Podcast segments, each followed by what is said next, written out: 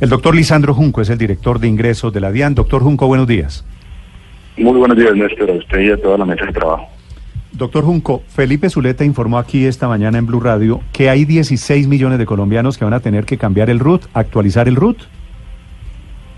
No, no, eso no es totalmente cierto. Lo que pasa es lo siguiente, nosotros con la ley de financiamiento eh, adquirimos la potestad para poder hacer las actualizaciones que eh, consideremos a partir de las fuentes de información que nos llegan a la DIAN. Un ejemplo, eh, la ley de financiamiento acabó el régimen simplificado y el régimen común. Nosotros podemos determinar quiénes ya no son del régimen simplificado, quiénes son del régimen común y sencillamente inscribirlos como no responsables del IVA y los que son responsables del IVA, responsables del IVA. Eso es uno de los puntos. El otro punto es que las personas que tengan sus RUT común y corriente y no necesiten actualizar datos, el RUT que tienen hoy en día les sirve perfectamente. Y el último punto que es muy importante. Pero doctor Junco, perdóneme, ¿yo cómo sé si tengo que actualizar o no? Si usted cambió su dirección, si usted cambió su correo electrónico, si usted cambió, por ejemplo, su revisor fiscal, su contador, en ese caso usted está llamado a cambiar el RUT. Lo importante aquí es que estamos adquiriendo facultades para que usted lo pueda hacer desde la página web de la DIAN. No tenga que ir a un punto de contacto y sencillamente vaya a la página web de la DIAN y lo haga de una manera autogestionable. ¿Yo cambié mi contador, tengo que cambiar de RUT? No, no, no, el contador, hago referencia al revisor fiscal, revisor fiscal, no al contador, sino al revisor fiscal, que ese sí está inscrito en el RUT. Pero cuando se trate de sociedad, no de persona natural. Sí, de sociedades, exactamente. ¿Y, ¿quién es, para personas naturales entonces cómo rige? Igual, de la misma manera, si usted cambió su dirección de notificación... No, es que yo no tengo, por ser persona natural, yo no tengo revisor fiscal, sino tengo un contador. Pero tiene no, no, Hago referencia es cuando hablamos de revisor fiscal, es cuando hablamos de personas jurídicas. Ajá.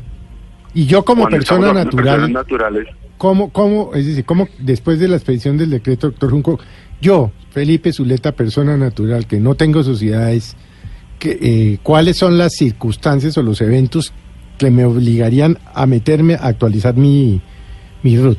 Uno, uno, y el más importante, el correo electrónico. Y dos, su dirección de notificación, que son campos básicos y, cada ciudadano sabe eh, si cambió la dirección o cambió su correo electrónico. Eso lo puede hacer usted. Lo que les quiero decir es que básicamente no necesitan eh, cambiar los 16 millones el RUT. Si usted tiene sus datos al día, tranquilo, acuérdense que el RUT es, indefinido, o sea, el RUT no necesita estar actualizándose si no hay información para actualizar. Doctor Junco, ¿quiénes, eh, a partir de qué momento son responsables del, del IVA? La, la, la, norma definió que es a partir de, de 126 millones de pesos, quienes vengan aproximadamente más de 126 millones de pesos, esas son las personas que deben eh, pagar el IVA, es decir, son responsables del IVA. ¿Y esas personas, o sea, pueden ser personas naturales también?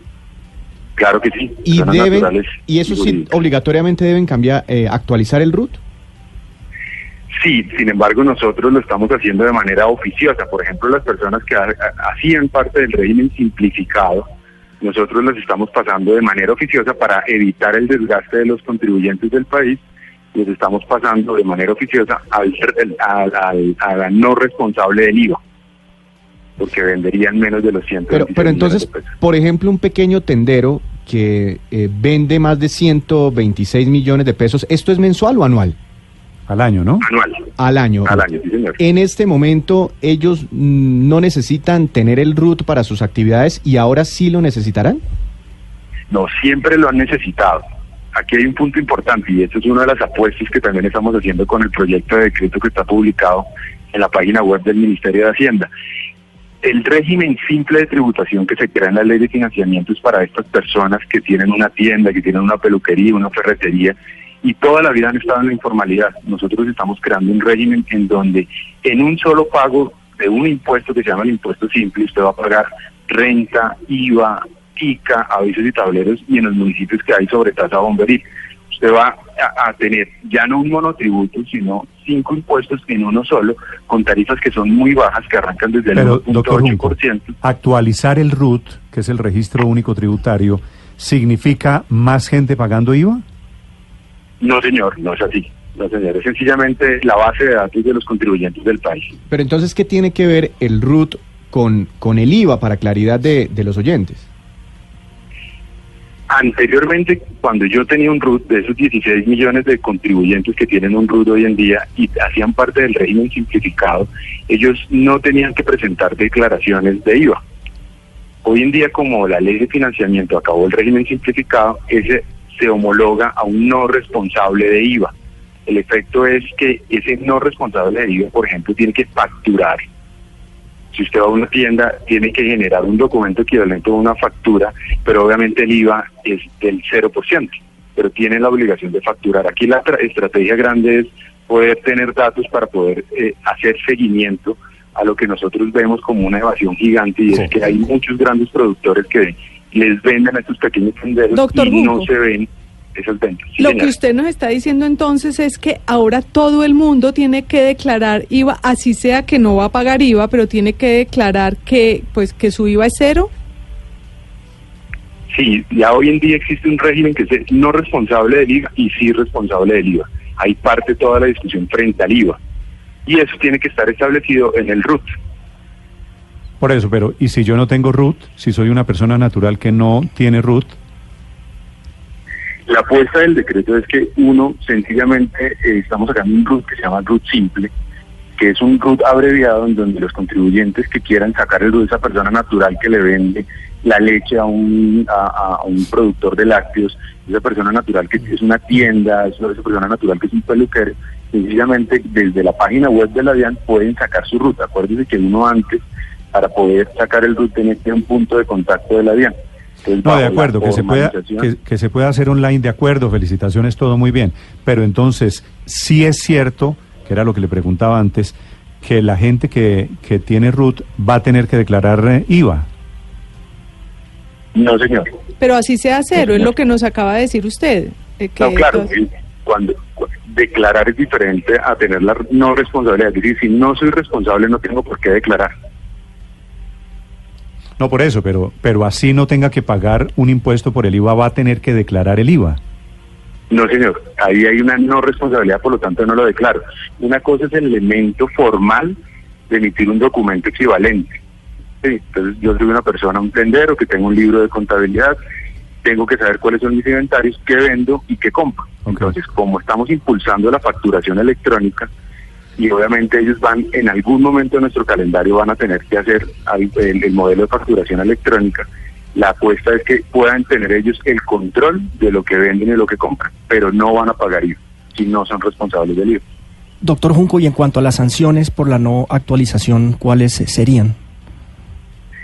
Como le digo, aquí la, la apuesta es que aquellos que, que, lo hagan de manera voluntaria lo puedan hacer dentro de la página web, si no lo hacemos de manera oficiosa nosotros nosotros cambiamos los regímenes, regímenes tanto simplificado como común, con el de no responsable. La sanción, que en este caso no estamos pensando en sanciones, es entre uno y dos VT.